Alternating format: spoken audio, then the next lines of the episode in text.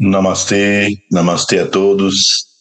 Bem-vindos a esse estudo de número 184 do Srimad Bhagavad Gita, a ciência sintética do absoluto, ou Yoga Brahma Vidya.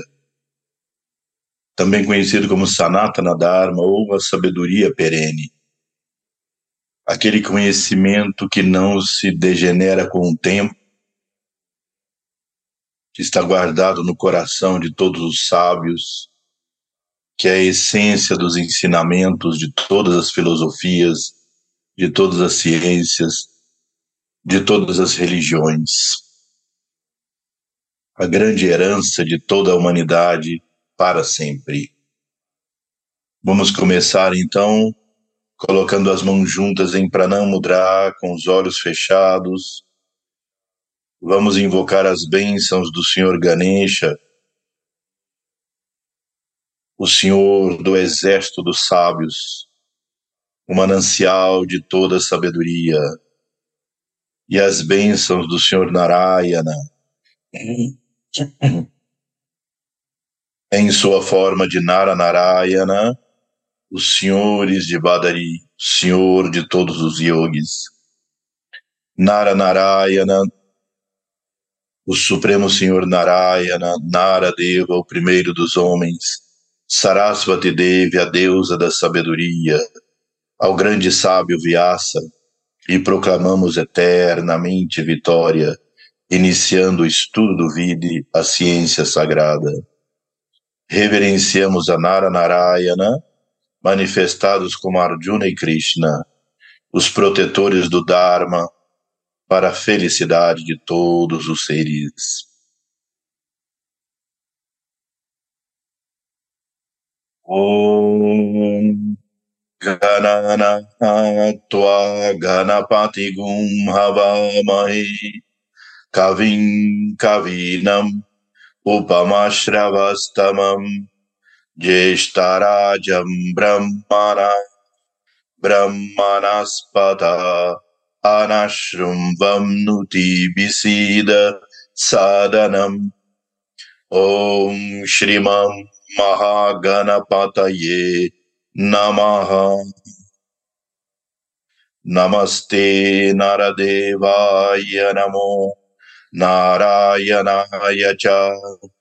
बादरीवननाथाय योगिनं पातये नमः। नारायणं नमस्कृत्य नरं चैव नरोत्तमम्।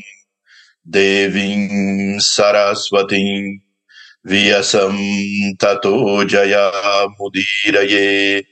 नारान्नरायणाजतौ जगतायस्तिस्तयैस्तिस्तौ शूदसङ्कल्पनताौ। च वंदे Krishna. Ististaye Ististau Shuddha Sankalpanatau Chavande Krishna Arjuna Sada Om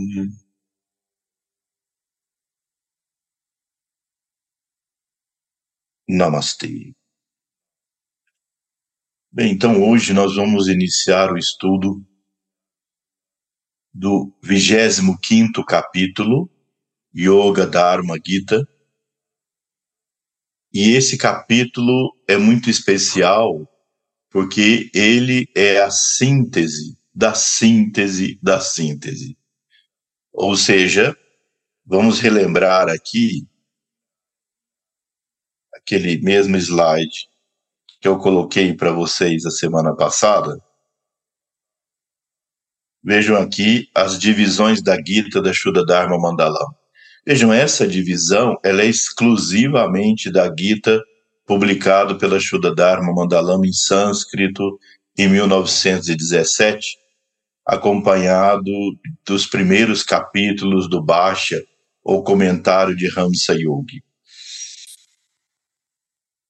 A divisão desses capítulos é diferente daquela comumente conhecida. Então é dividido em dois, duas grandes partes. Uma que fala do Sankhya, que não é exatamente a filosofia Sankhya de Kapila Muni. Sankhya significa análise, Sankhya significa multiplicidade. Como um se manifesta como muitos. Então, São 18 capítulos referentes ao Sankhya, análise, a manifestação do universo. Sankhya se divide em três partes: Jnana, conhecimento, Bhakti, devoção, Karma, ação. Cada um desses três elementos contém seis capítulos. Cada capítulo representa um Dharma. Se unirmos então aos seis capítulos do Yoga, então são quatro pés e seis dedos em cada pé, como muitas vezes é representada a deusa Gayatri. A deusa Gayatri é representada muitas vezes com quatro pés, Chatuspada, Chatuspada, quatro pés, Shadangula, Shadangula, Shadangula, seis dedos, seis dedos em cada pé. Ou seja, Sri Krishna está revelando aqui, Vyasa, quando estruturou a Gita dessa forma, ele colocou então revelando as 24 leis que regem o universo, em todos os planos, em todos os mundos.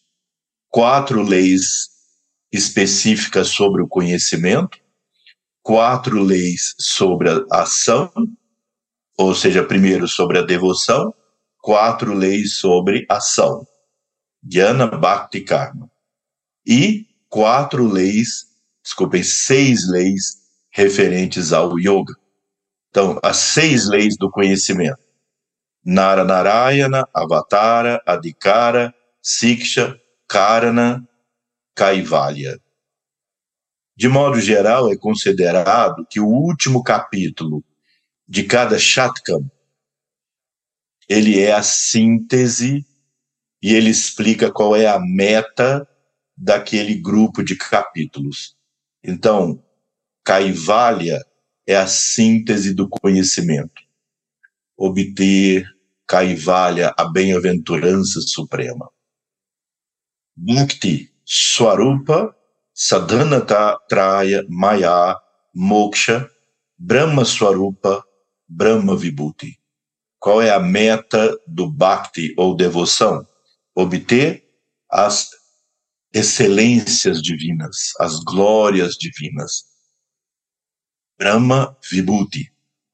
E os seis capítulos referentes ao karma, pranayama, paramatma, akshara, rajavidya, paramahamsa e sannyasa.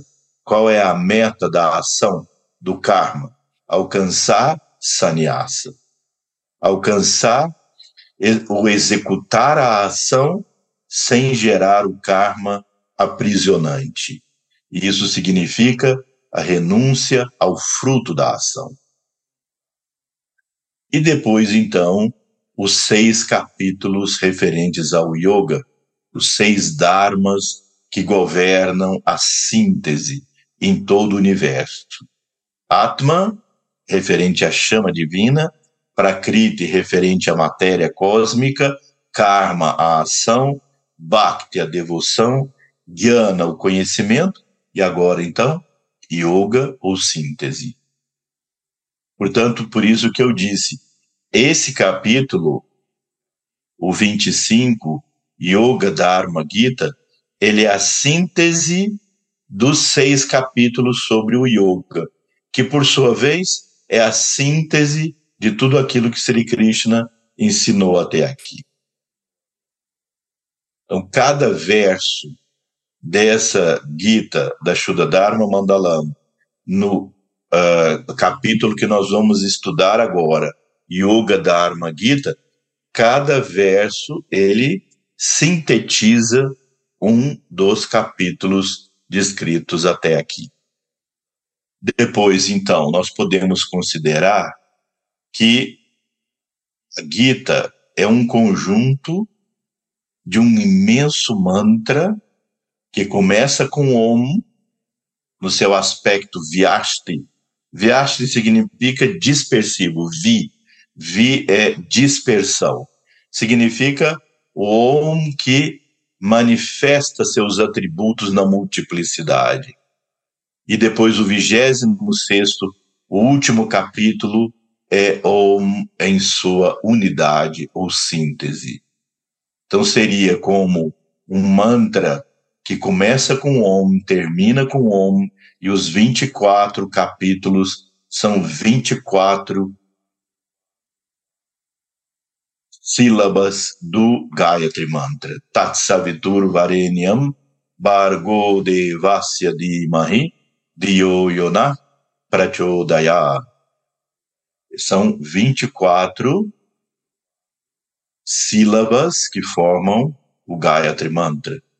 Portanto, o Bhagavad Gita é um imenso mantra de 745 versos, shlokas, começando com Om, terminando com Om.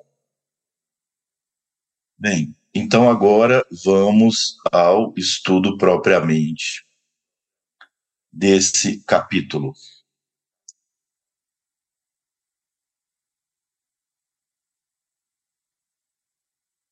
Yoga Dharma Gita. Aí vem uma colocação da Gita da Shuddha Dharma como um comentário dos tradutores Pergunta de Arjuna com referência às características e relações que existem entre sannyasa e tyaga, em resumo.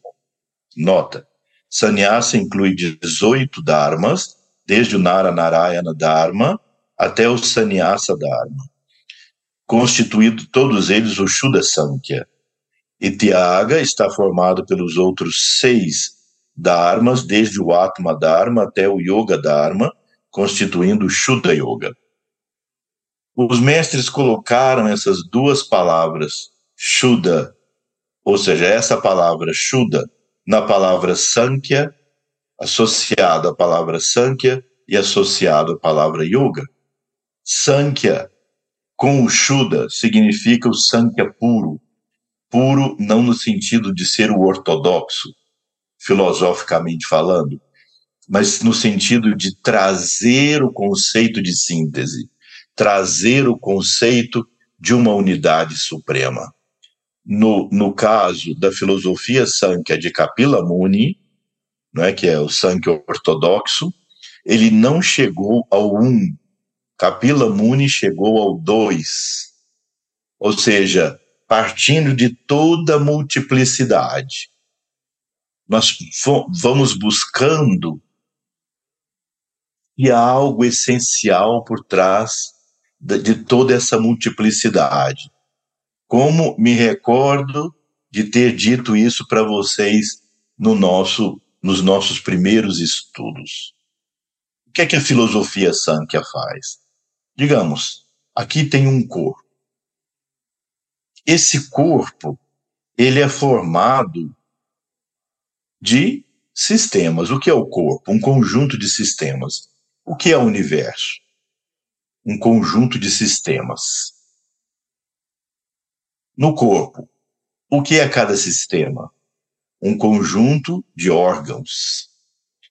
O que são os órgãos? Conjunto de tecidos. O que são os tecidos? Conjuntos de moléculas, ou de células antes. O que são células? Conjuntos de moléculas. O que são as moléculas? conjunto de átomos. E o que são os átomos?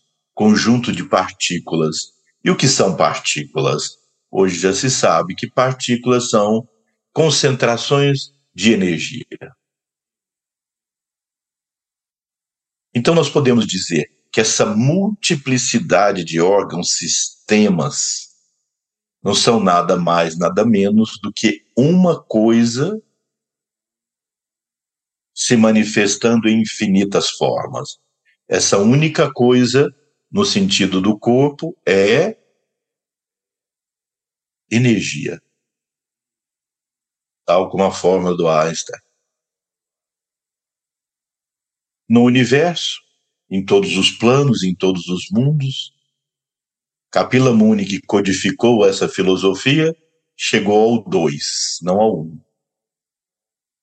Kapila chegou no conceito de que existem duas essências no universo. Consciência e substância. Purusha, ou Atma, e Prakriti. Espírito, não como os espíritos das pessoas, mas o espírito cósmico, a consciência cósmica e a matéria. Então, a, a filosofia Sankhya de Kapila Muni não chegou ao conceito de Brahma, tal como posteriormente o Vedanta chegou a esse um supremo, Sarvam Tatkalvidam Brahm, das Upanishads. Então, quando os comentaristas da Shuddha Dharma Mandalam colocam Shuddha Sankhya, Shuddha Yoga, Shuddha Dharma, querem dizer que o conteúdo daquela palavra tem implícita ou implícito o conceito da unidade suprema. Shuddha Sankhya diferente do Sankhya de Kapila Muni, reconhece Brahma como a essência de tudo e reconhece como essa dualidade de Purusha e Prakriti, ou consciência e substância, como apenas duas qualidades ou atributos de Brahma. Brahm possui o atributo de consciência, Brahm possui o atributo de substância e Brahm possui o atributo de poder.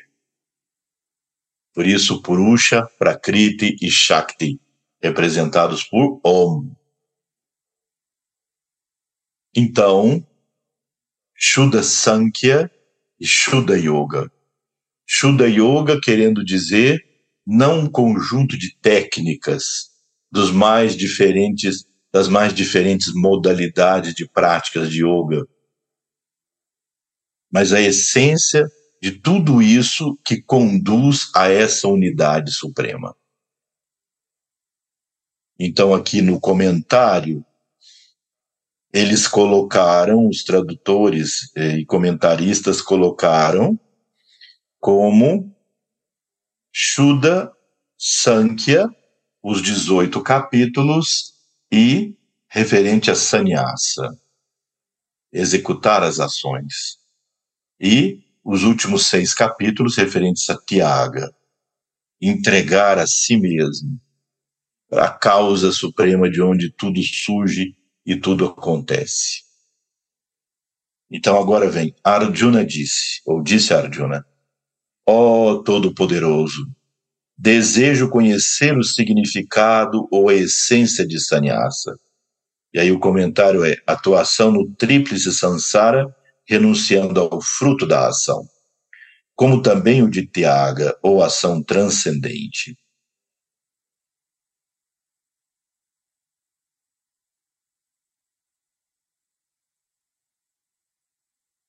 Separadamente, ó Rishikesa, Krishna, ó tu apaziguador de Keshi. Assim é a tradução feita. Agora vamos ver o verso em sânscrito.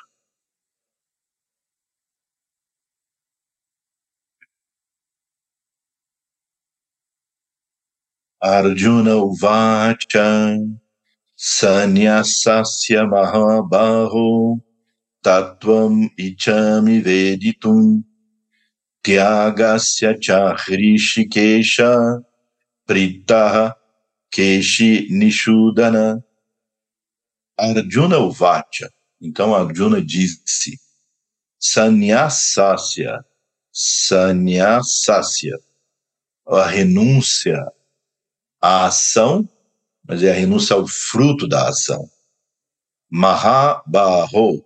Mahabaho significa aquele que está fortemente armado. Tatuam, a verdade, Ikshami, eu desejo, Vedutum, Veritum, entender, Tyagasya, Tyaga é a renúncia do próprio ego, a entrega incondicional de si mesmo. Cha e Hrishikesha, Hrishikesha significa aquele que é o senhor dos sentidos.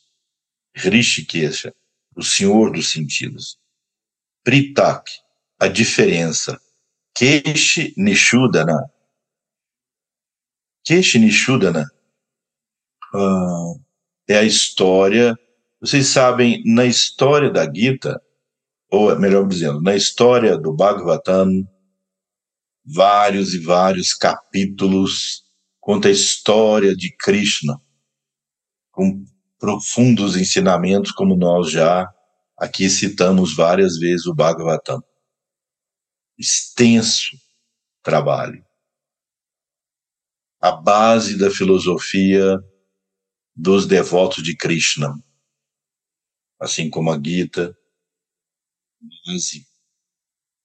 Então, há muitas histórias sobre, desde criança, Krishna lutava contra os demônios que apareciam em Vrindavan e por onde ele ia. Então, um desses demônios é Eshi, aquele que amedrontava toda a região, e aí Krishna conseguiu. É, na verdade, quando diz Keshi Nishudana, não diz apaziguador, disse aquele que mata o, o, o que, demônio Keshi. Bem, então, em resumo, o verso diz: Ó oh, fortemente armado Krishna, eu desejo entender a natureza de Sannyasa e de Tiaga, ó oh, Rishikesa. Eu também desejo, conhecer a distinção entre os dois. Ó oh, Keshanishudanam. Né? Então, Arjuna, agora para completar todo esse estudo, ele entendeu sobre a necessidade de executar as ações com desapego ao fruto delas. Como nós já repetimos aqui várias vezes, qual é o fruto final da ação? O fruto final da ação é o agrado e desagrado. Então, renunciar ao a motivação provocada pelo agrado e desagrado para a execução das ações. E Tiaga é reconhecer não só a entrega do fruto da ação, mas reconhecer que nós só podemos executar a ação porque existe o Supremo Senhor dentro de nós. Ele me dá vida e permite que eu pense, que eu fale. Ele nos dá a existência. Nossa existência não é independente dele. Nós já discutimos isso aqui várias vezes. É a relação que existe entre a argila e o pote de argila, entre o tijolo e a massa de argila que forma o tijolo. É uma relação existencial. Essa pessoa é um conjunto, é um agregado de memórias, pensamentos, sentimentos, samskaras e vasanas conquistados e, atu e atuando em nós ao longo de vidas, e isso vai agregando, formando um eu temporário da personalidade. E isso só existe porque dentro de nós resplandece o ser como aquele exemplo que eu dei, de que se você corta uns pedaços de batata, põe na mesa os pedaços de batata e diz movam-se aos pedaços de batata, elas vão ficar inertes. Mas se você colocar uma panela com água, colocar no fogo, o poder do movimento do fogo passa para a água como veículo e move as, os pedaços de batata.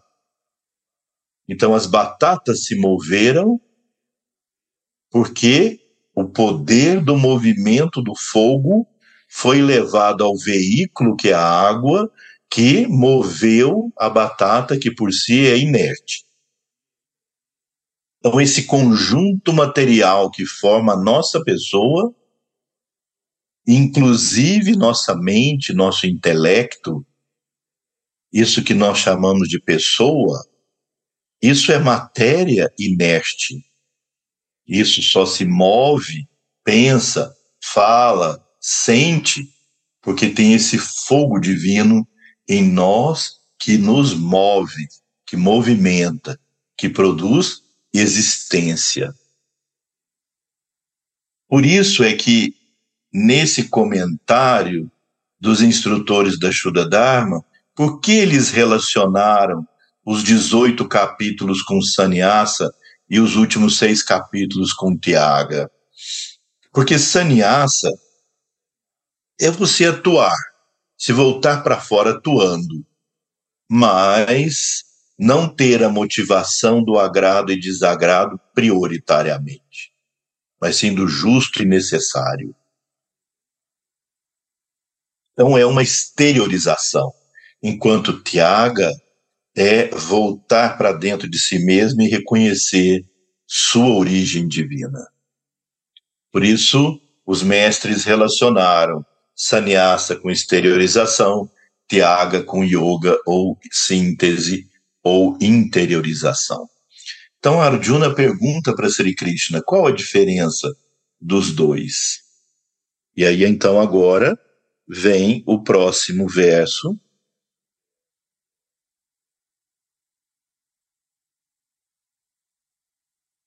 O bem-aventurado Senhor disse: Sou o sintetizador de todos os dharmas venho para destruir as ideias separatistas dos seres, manifestando-me aqui para consumar o processo sansárico do mundo, para capacitá-los a alcançar a bem-aventurança. Desses guerreiros que estão entre as hostes inimigas, ninguém, exceto tu e aqueles que alcançaram a suprema iluminação através de, da atuação em Ecátua, alcançará a transcendente meta. Bem, ainda que de profundo significado e sentido essa tradução feita, ela, na, na verdade, é uma explicação, uma longa versão da natureza própria desse verso.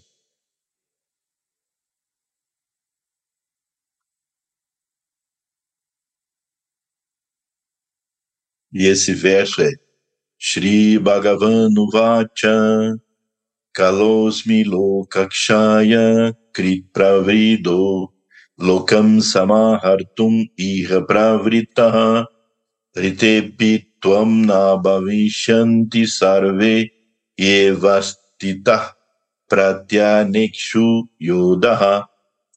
Shri Bhagavan Uvacha, o Supremo Senhor disse, Kala, Kalaha Asmi, ou Kalosmi. Veja, essa é uma expressão muito frequente na Gita e muito citada pelos comentaristas ao longo da história. Sri Krishna dizendo: Eu sou Kala ou Kaloshmi, o Senhor do Tempo.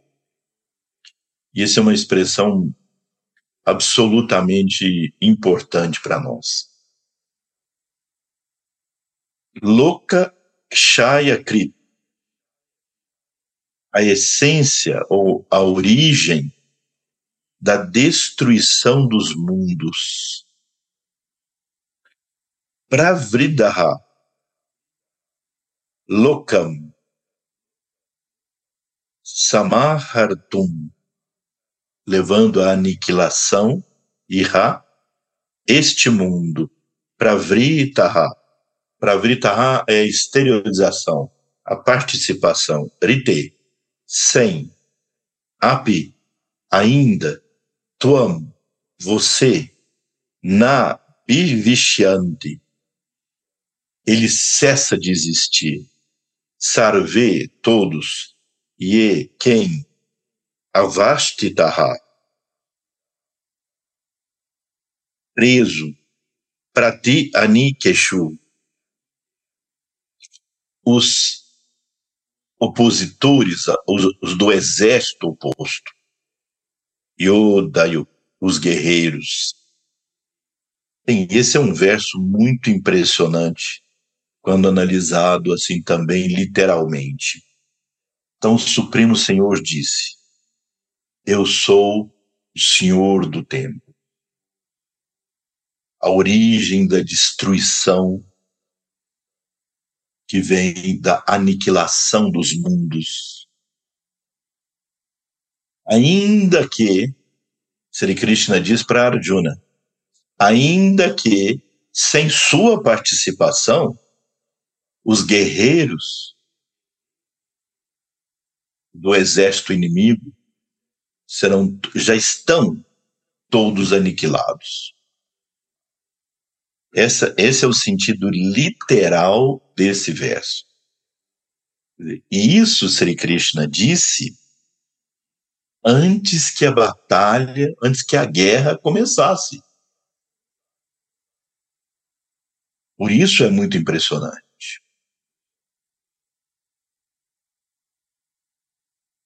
O conceito de tempo é um conceito muito impressionante. Muito impactante. Vocês podem observar não o tempo do relógio, como é a nossa sensação de tempo. O que, o que traz a sensação de tempo? o movimento das coisas. O sol nasce, chega no pico, o sol se põe. Dá a noção do movimento do tempo. A lua vai mudando de fase, crescente, cheia, minguante, nova, vai mudando de lugar. O sol, uma época do ano, está mais para o norte, outra época do ano está mais para o sul, fazendo movimento entre os trópicos. Não exatamente o Sol, obviamente o movimento da Terra. As plantas, no seu período em que as folhas caem, brotam novas folhas, vem flores, vem frutos, movimento o corpo que vai se transformando do bebê, a criança, o adulto, o adolescente, o adulto, o envelhecimento, a decrepitude, a morte. Então, isso tudo representa o inexorável tempo.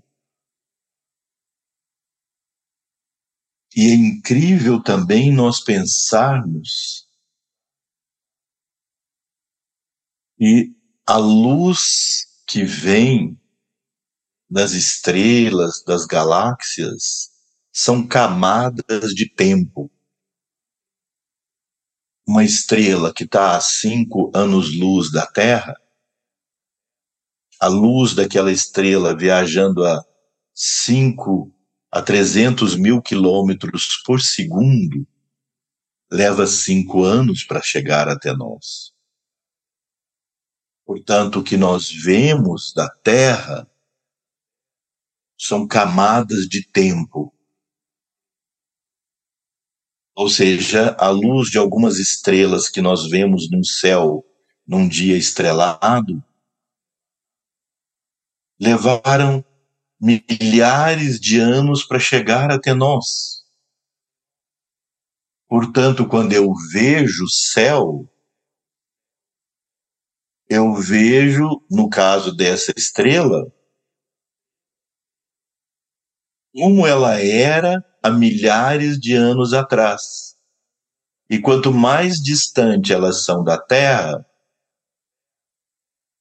mais tempo, obviamente, levou a luz para chegar até aqui, Então, o que eu estou percebendo, seja a olho nu, seja através de equipamentos, porque considerando a doutrina e as teorias da física moderna, nada pode se mover numa velocidade superior à da luz, 300 mil quilômetros por segundo.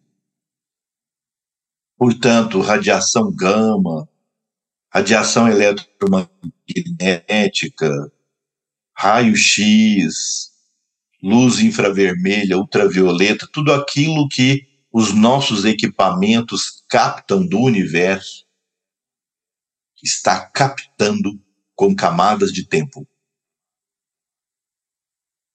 Eu estou olhando para o passado. O meu presente é o passado do que está chegando até nós. E essa questão do tempo, tanto é um movimento inexorável do universo, físico e sutil.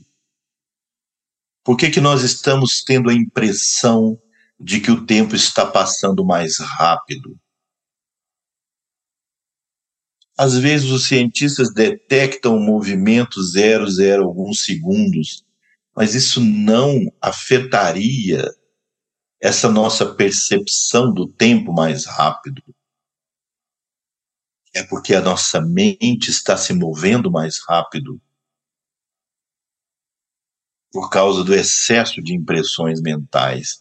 Então, esse movimento da mente faz-nos ver uma realidade do movimento das coisas em excesso, já que o universo, tal como nós o percebemos, ele só existe no lago da nossa mente.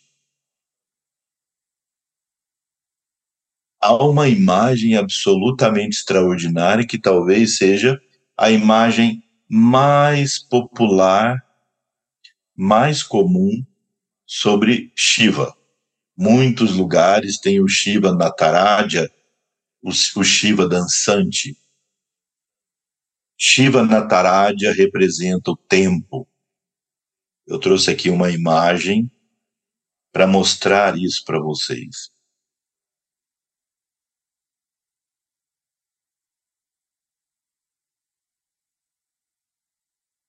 Veja essa foto do Shiva Nataraja. E aqui tem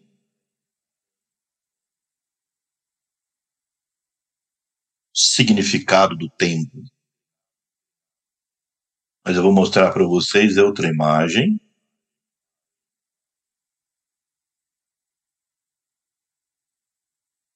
Vou passar rápido assim, mas até chegar na imagem que eu quero mostrar para vocês. Fazendo aqui uma, uma passagem pelos slides que nós já vimos anteriormente.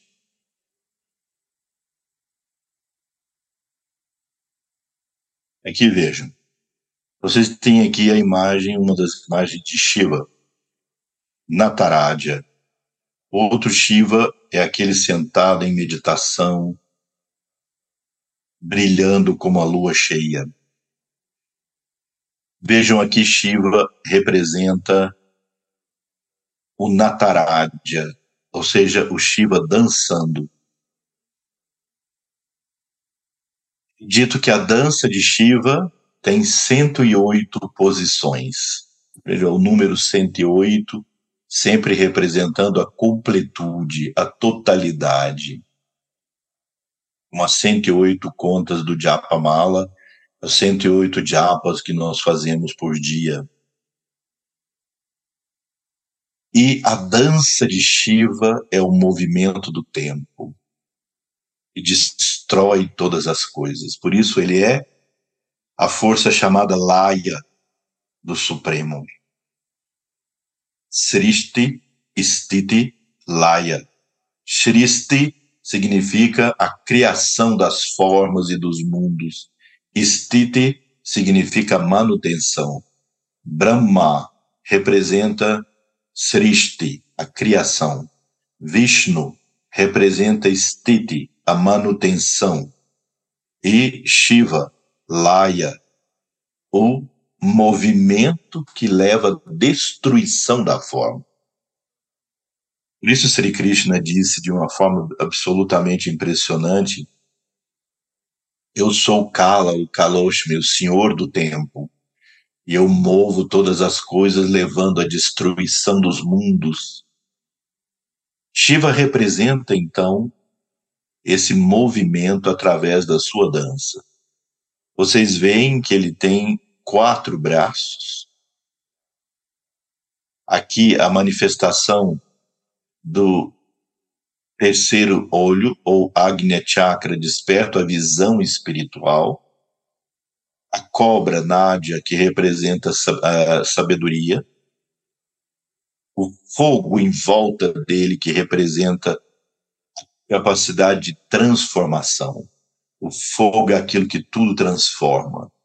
Você coloca lenha, oferendas, incenso, leite, ghee, flores, ervas, especiarias no fogo durante os yágyas.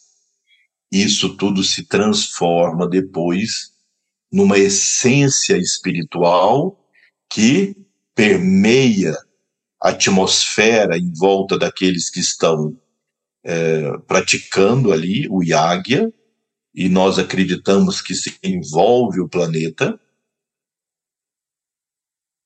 E, além dessa essência, vira cinza, algo homogêneo depois daquilo tudo.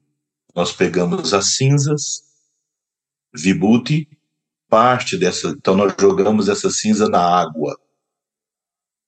Parte dessas cinzas flutua. Parte dessa cinza vai para o fundo. A parte que flutua, nós secamos e vira vibhuti. Os devotos de Shiva aplicam vibhuti no corpo, na testa, para representar essa essência de onde tudo vem.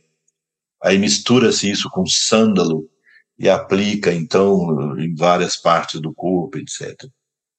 Também é utilizado como medicamento, como parte de algumas preparações medicamentosas do Ayurveda, os chamados Bhashma, Bhashma de plantas. E a outra parte é devolvida à natureza na forma de adubo para as plantas. As plantas então absorvem esses minerais, produzem vida, aí um animal come essa planta, outro animal come aquele animal, e então a vida vai se mantendo. Das cinzas vai formando a vida, depois esse corpo degenera e morre e volta a formar o solo. Então isso é vida, isso é movimento, isso é o tempo que Shiva representa. Vocês veem que um dos pés Shiva pisa o demônio, significando ele domina toda a nossa natureza inferior. O outro pé voltado para o alto, representando de um lado nós dominamos nossa natureza material, negativa, tamássica radiássica, e do outro lado nós nos elevamos para o espiritual. Não basta esse controle dos sentidos puramente. É preciso sublimar nossa consciência para o divino. E é isso que representam esses dois pés. Uma das mãos, ele aponta com o dedo esse pé que está para cima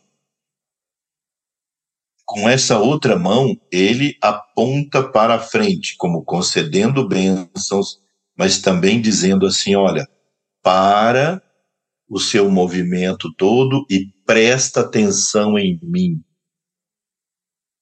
Isso que significa essa mão. Presta atenção em mim. Em mim significa na sua essência. Então, um, um dedo aponta para o pé que está elevando vá para, controla a sua natureza inferior e leva a sua consciência para o superior. Presta atenção em tudo que eu estou simbolizando aqui agora. Numa das mãos ele carrega o Agni, o fogo, como eu disse, que tudo transforma, que tudo modifica. E veja, na outra mão, ele carrega o Damaru. Damaru é o tamborzinho. Aqui dentro flui areia, flui o tempo. E ele então vai dando o ritmo do tempo. Então, à medida que o tambor bate, ele dança. Portanto, o tambor é que dá o ritmo do tempo. Em algumas tradições e alguns textos vem a pergunta: quem toca o tambor de Shiva? Bem, aqui pela imagem, o tamborzinho é tocado pelo próprio Shiva, que faz aquele movimento com as cordinhas batendo e, e as pedrinhas batendo no próprio tambor, dando todo o ritmo, e ele dança. Em algumas tradições, talvez mais Vaishnavas, dizem quem toca o tambor de Shiva é Vishnu.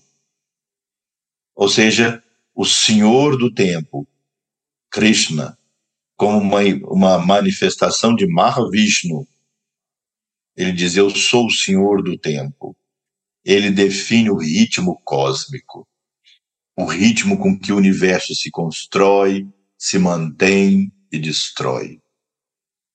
Você vê que no nosso próprio corpo, isso também passa por esse ritmo do tempo. Nós somos originalmente uma célula, o ovo, formado pela junção do óvulo e do espermatozoide. Essa célula se multiplica em trilhões de células. Então, uma célula original, depois nós nascemos, forma um embrião, depois o bebê, depois a criança, e quando chega, e as células aumentando, quando chega na vida adulta, há um certo equilíbrio de células que nascem e células que morrem. E a tendência na terceira idade é um maior número de células que morrem do que as que nascem, havendo então uma tendência gradual de perda de função. Como é que nós sentimos que estamos envelhecendo? Porque a sensa o envelhecimento é mais que tudo uma sensação. É uma sensação de perda gradual de função.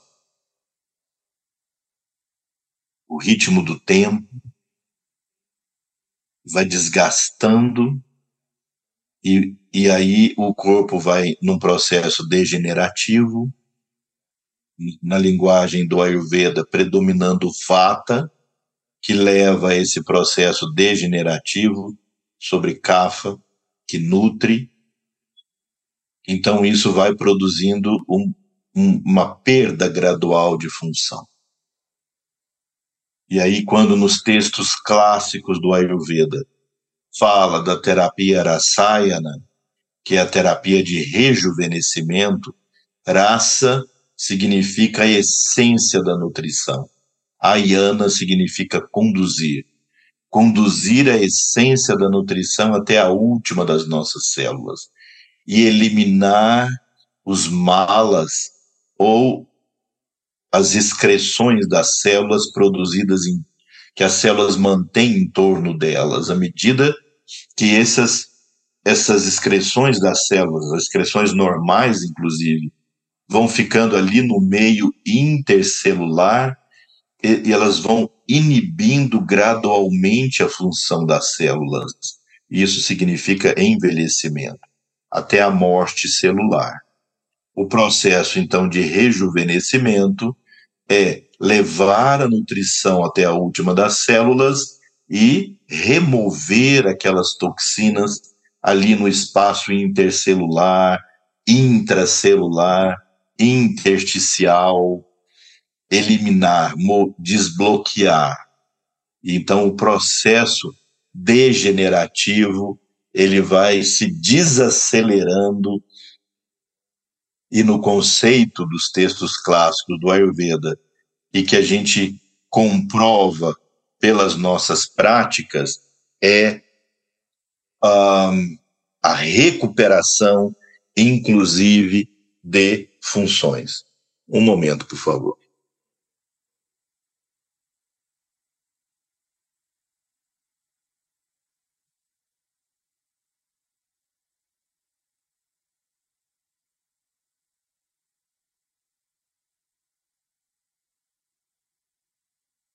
Então, é esse o tema.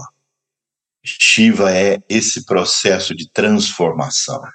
Por isso, Sri Krishna, nesse verso, assim, muito. Quando você está lendo Mahabharata e você está entrando nessa história, quando Sri Krishna diz para Arjuna, é uma coisa muito impressionante, ele diz para Arjuna: Olha, esses guerreiros já foram aniquilados por mim. Porque o Dharma é inexorável. E se Arjuna não executasse a ação, ela aconteceria de alguma maneira, que é como se Krishna vê além do tempo e do espaço, isso já está realizado para ele. Aí você me pergunta, ou você perguntaria, quer dizer que todo o futuro já está inexoravelmente determinado? Não. Não, não.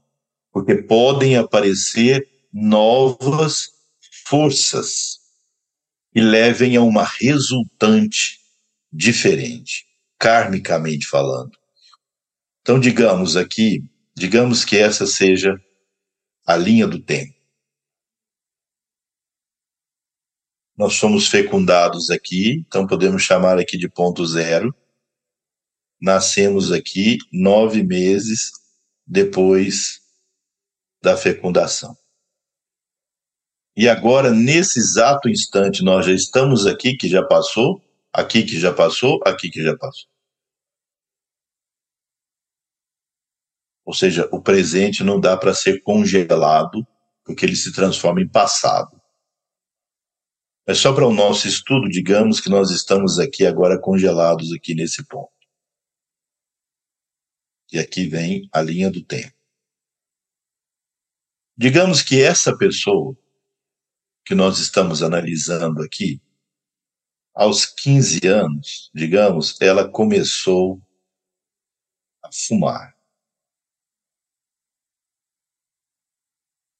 Qual é a chance dessa pessoa, quando chegar aos 70 anos, ou seja, nós estamos falando do futuro, qual é a chance dessa pessoa, aos 70 anos, ter um câncer de pulmão? Ou do sistema respiratório, ou algum outro? É bastante grande. É muito alto. A pessoa fuma muito. Ela fumou durante todo esse tempo aqui. Ela fumaria durante todo esse tempo. Bom, aí, nesse exato momento, porque ela vem fumando dois, três maços de cigarro até aqui.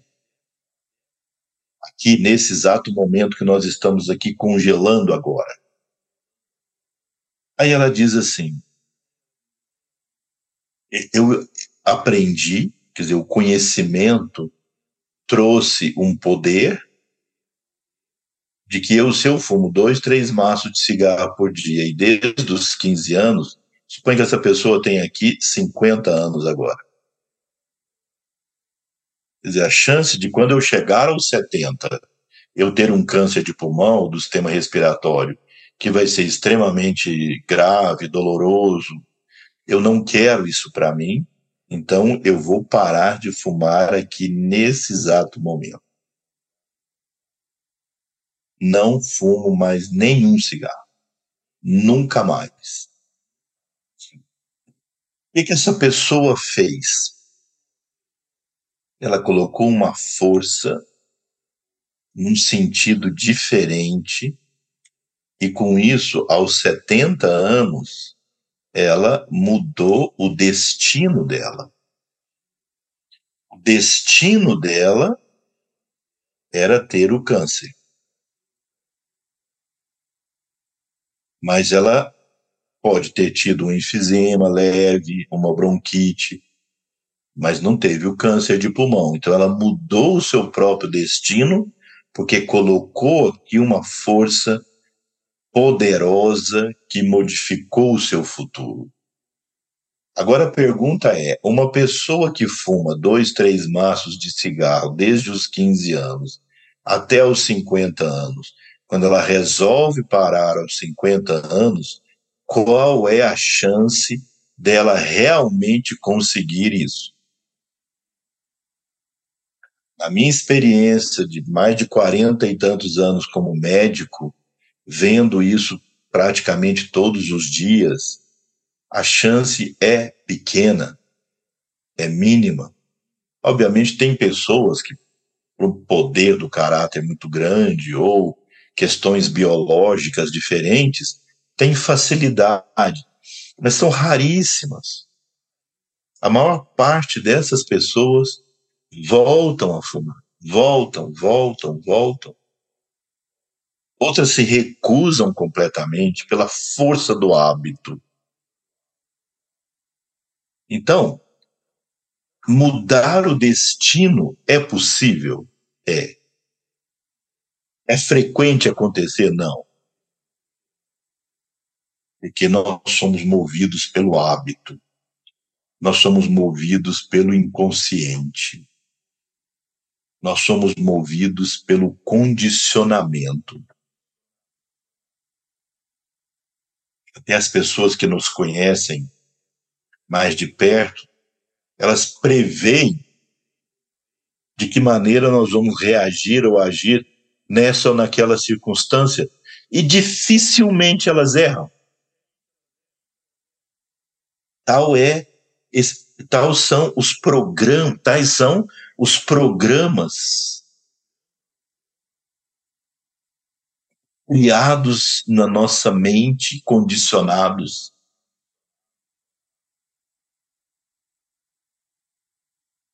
Por isso, não parece tão estranho que os temas de inteligência artificial sejam ameaçadores na visão de muitos. Porque nós somos como aquilo, condicionamento puro. Parece dar liberdade, mas não passa de um conjunto diferente de conexões. Agora aqui houve uma determinação e o futuro se modificou. A partir do conhecimento veio o desejo e veio a ação. Por isso é isso: conhecimento, desejo, ação. Aí se completa aquilo que tem que ser realizado.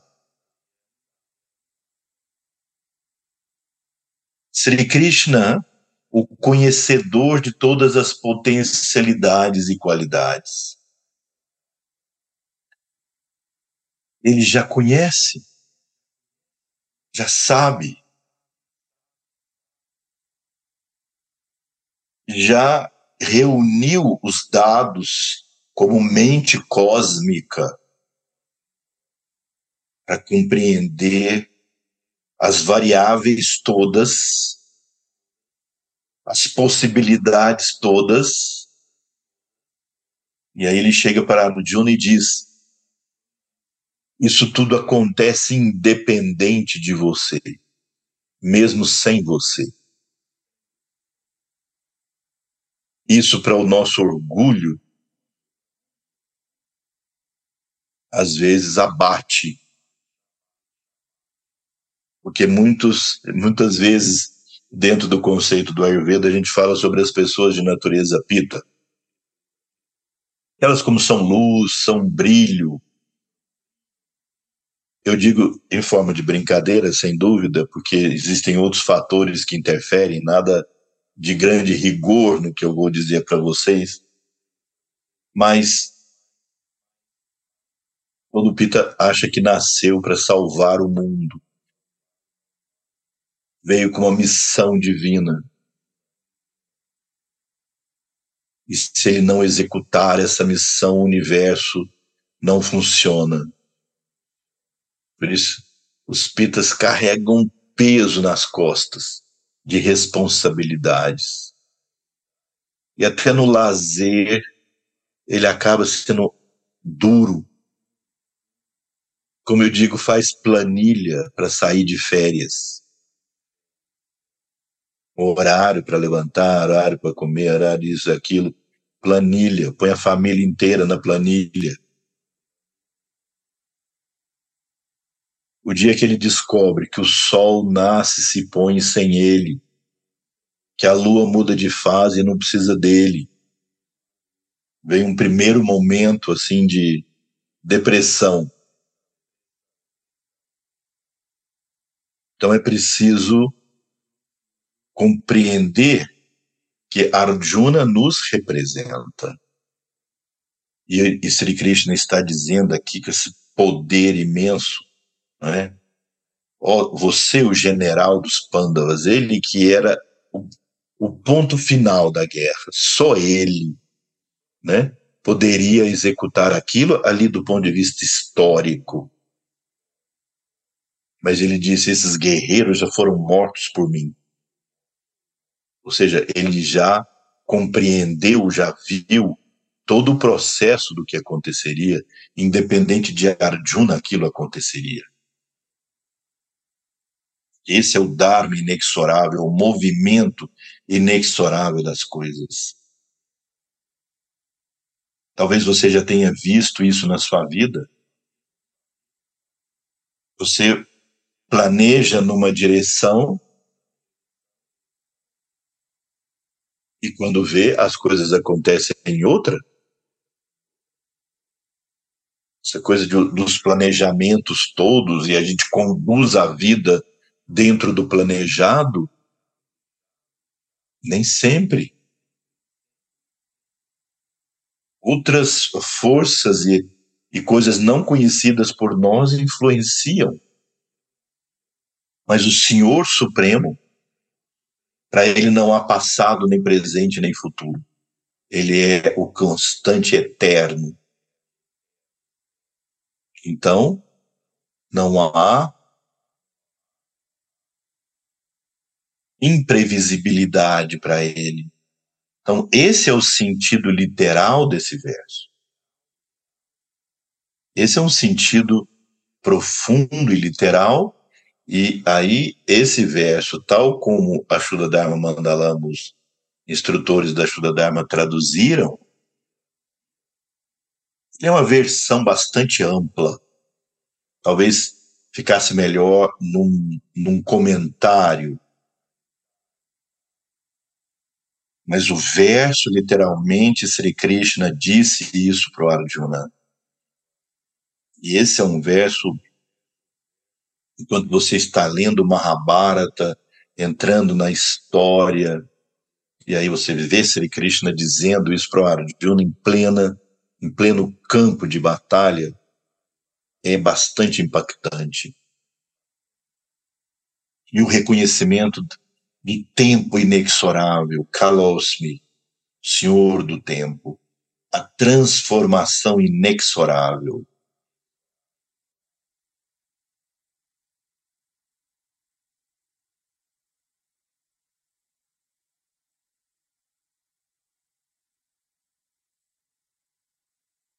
Aí no verso 3, bem, agora os próximos versos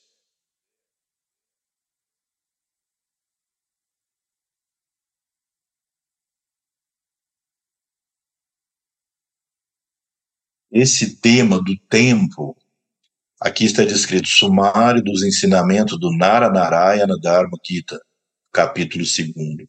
Agora vocês veem, a partir do, do verso 2, cada verso, de acordo com os comentaristas da Shuddha Dharma e a estrutura do texto da Shuddha Dharma, cada verso vai sintetizar um dos capítulos anteriores. Então, o verso 2 sintetiza o Nara Narayana Dharma Gita. O Senhor como Senhor do tempo, de o Senhor do universo, Ishvara. Agora, o verso 3 é o sumário do Avatara Dharma Gita. Ó tu, o primeiro dos homens, aquele que possui iluminação espiritual, e aí vem a palavra yógica, é digno de bem, da bem-aventurada realização. Ele, tendo transcendido as dualidades, tal como o prazer e a dor que surgem do tríplice samsara, já não é perturbado por elas. Então vamos ver agora o verso 3.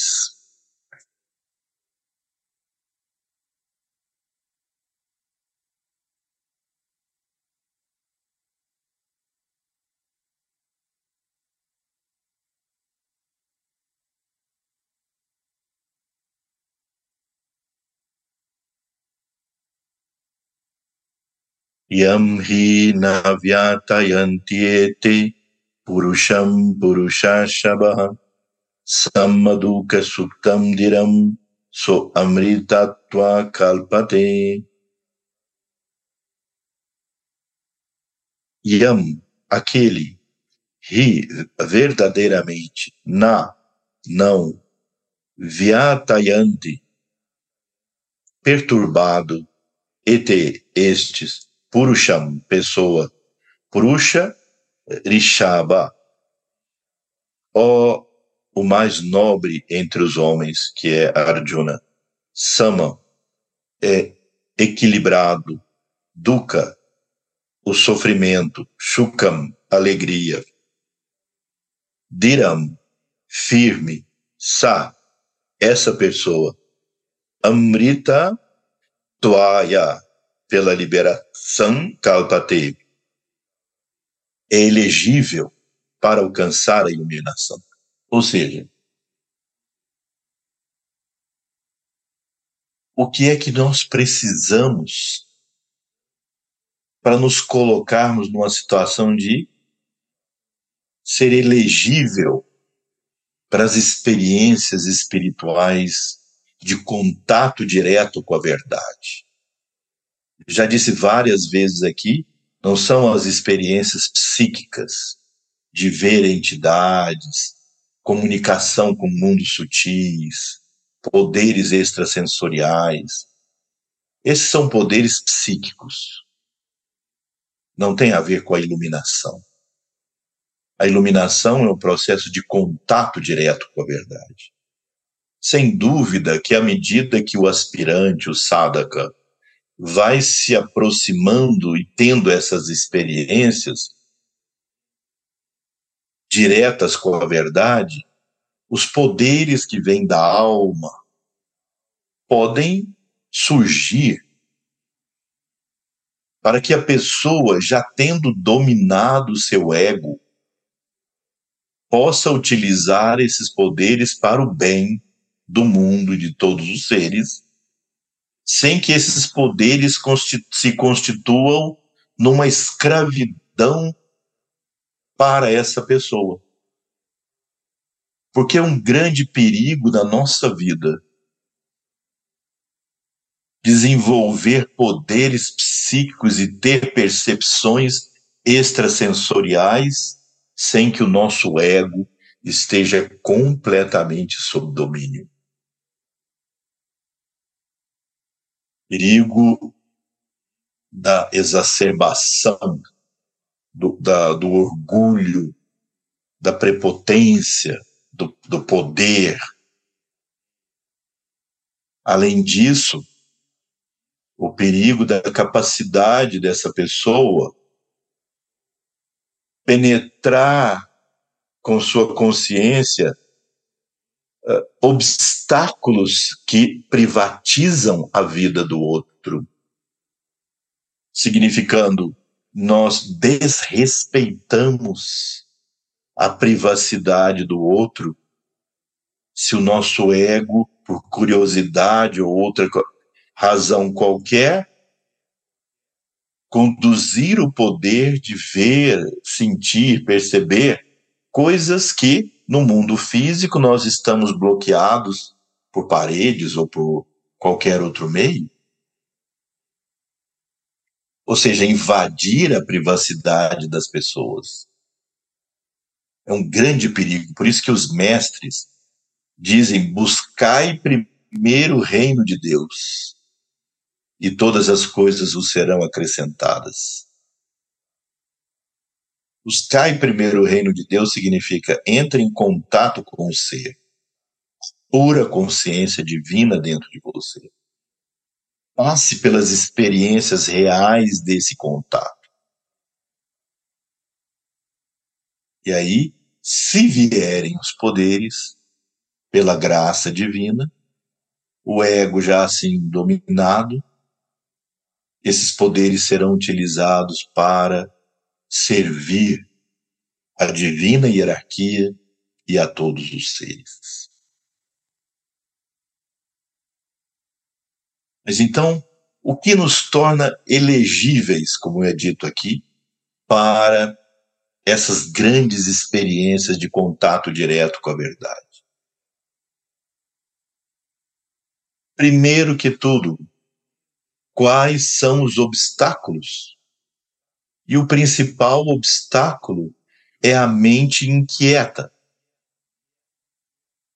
a mente perturbada pelos pares de opostos. Então, o pré-requisito é paz mental.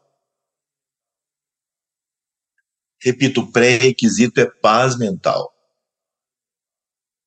Então, quando Patanjali, no Yoga Sutra, ele vai conduzindo o aspirante, o sadhaka, passo a passo, pelos oito angas do yoga, culminando em dhyana e samadhi, que aí a pessoa entra em samadhi, contato direto com a verdade, qual a base? Os yamas e niyamas. Uma conduta ética, pureza, não roubar, etc, etc. Porque essa conduta ética te leva à paz mental. Retira sua mente da perturbação dos pares de opostos. E aqui Sri Krishna colocou claramente isso, se manter equânime diante daquilo que causa sofrimento e daquilo que causa alegria. Equanimidade, equidistância. Por isso, esse verso diz: Tama, Dukkha, Shuka. Então, equilíbrio entre o que causa sofrimento, dificuldades e aquilo que causa alegria, excitação e prazer, se mantendo firme na prática.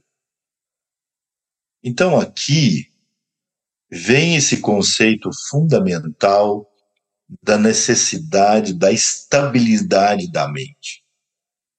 Não tenham dúvidas muitas vezes, ao, ao longo da, da vida do sadhaka, ele passa tempos longe do seu sadhana. Entra naqueles estados ou de muita alegria com a vida e prazer e distrações e aí não há tempo para meditar, não há tempo para o sadhana. Ou entra num estado de crise, sofrimento e dificuldade, que também preenche a mente e não há tempo de sadhana. E quando se senta para o sadhana, é para pedir a Deus uma forma de sair daquele estado. Então, a vida como ela se apresenta pode ser uma grande distração para esse silêncio da mente.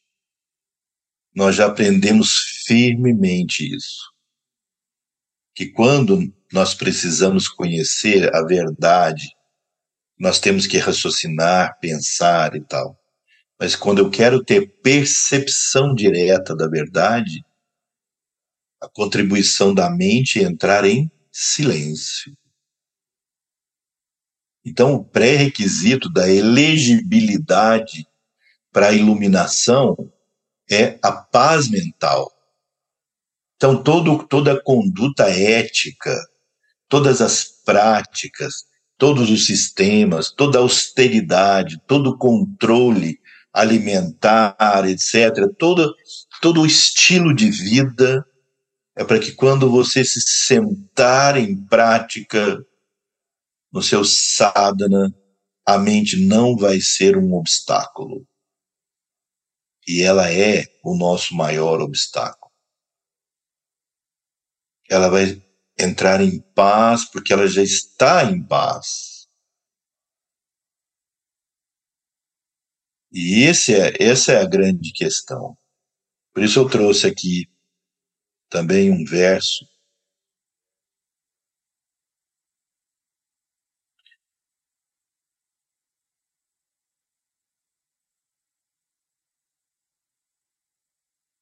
Eu trouxe aqui um, vou até mostrar para vocês aqui um verso está aqui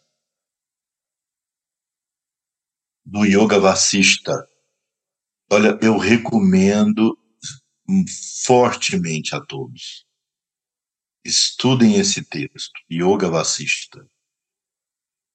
Grande ensinamento do mestre de Sri Rama, grande avatar, Vasista ou seja, grande avatar Sri Rama, o mestre dele, Vasista.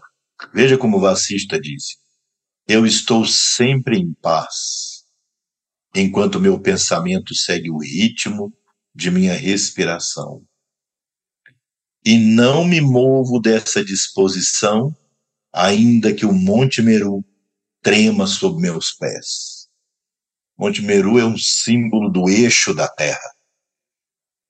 Monte Meru é o monte que sustenta a terra,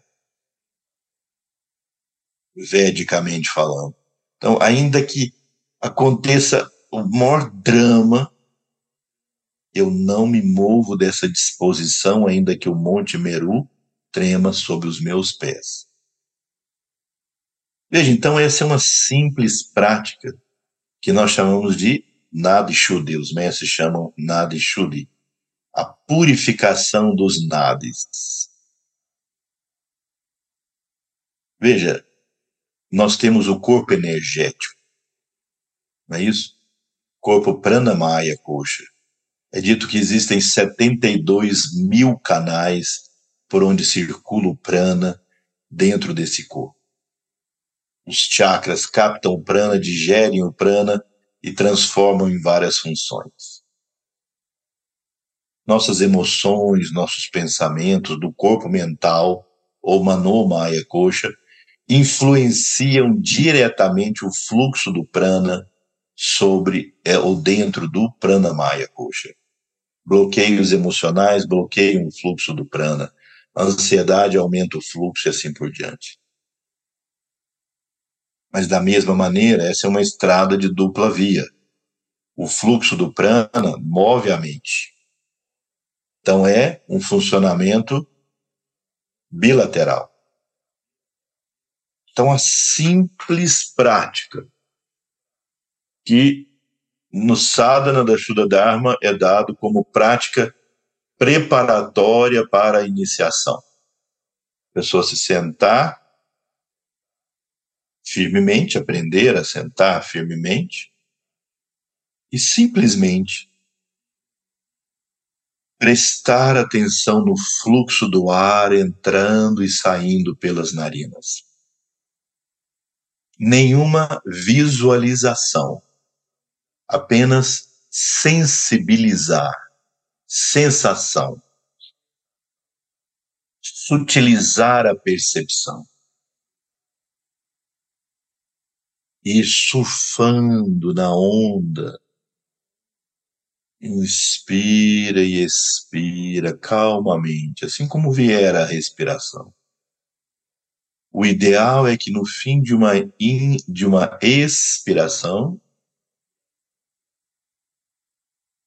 pare um instante e deixe vir a vontade de inspirar.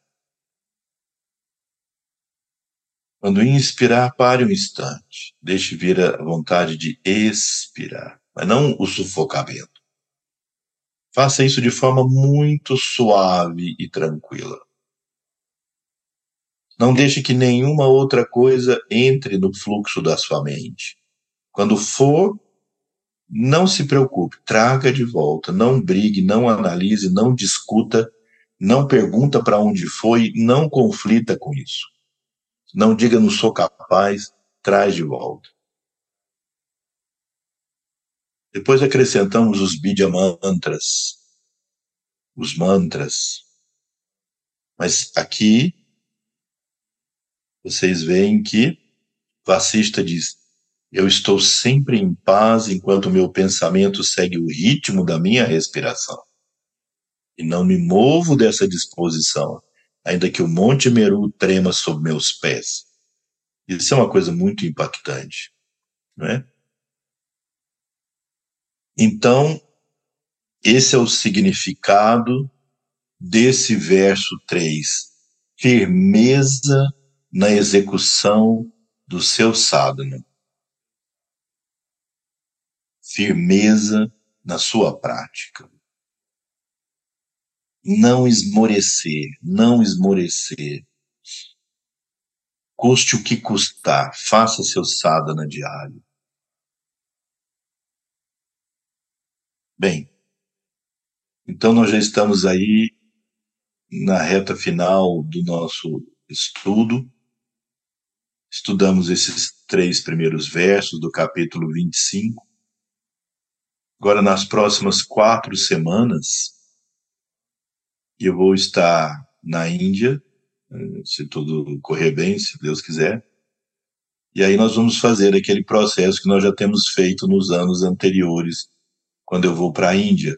Vamos continuar, provavelmente mantendo os mesmos horários, às quartas-feiras, às 8 horas, fazendo então o fuso horário em diferentes lugares onde eu estiver, em pleno período de Brahma Muhurta, então seria tipo três e meia, quatro e meia da manhã do dia seguinte, eu transmito para vocês como nós estamos fazendo aqui agora esse estudo, não é? é? Naquele ambiente que nós ficamos lá, naqueles ambientes. Então, eu queria desejar para vocês, a todos vocês, suas famílias, as pessoas queridas, a todo esse mundo, um 2024 pleno de possibilidades. Eu recebi de um amigo indiano dizendo que esse ano nos traga poder da resiliência. Nós estamos vivendo períodos desafiadores da evolução da humanidade. As previsões dos, dos astrólogos mais confiáveis é que nós passamos períodos de transformações e mudanças. Muitas vezes, quando nós olhamos para a humanidade, nós sentimos que essas transformações e mudanças, algumas delas vão em sentido de maior crise, maior dificuldade, e que parece que as forças humanas ficam debilitadas diante do tamanho da tarefa de transformação.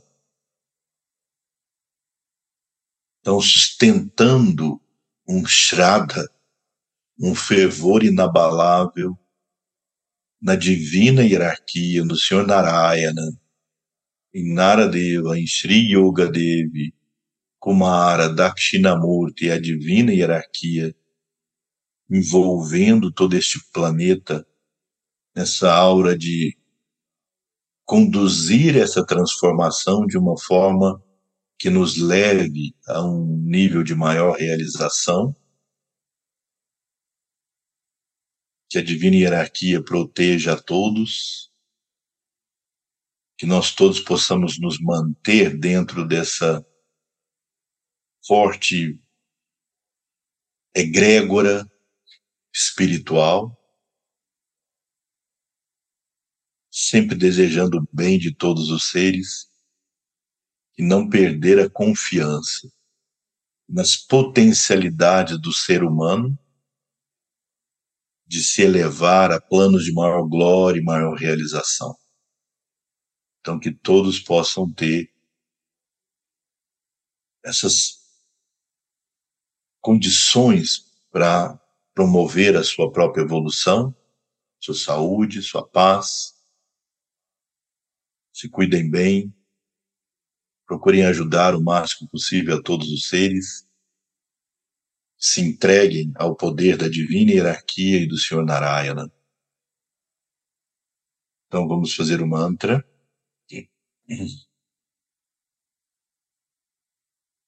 कायेन वाचा मनसेन्द्रियैर्वा बुद्ध्यात्मना वा प्रकृतिस्वभावात् करोम्यद्य सकलं परस्मै नारायणायेति समर्पयामि Narayanaye Tisamarpayami Shri Gurubhyo Namaha. Hari Om. Namastê. Boa noite a todos e até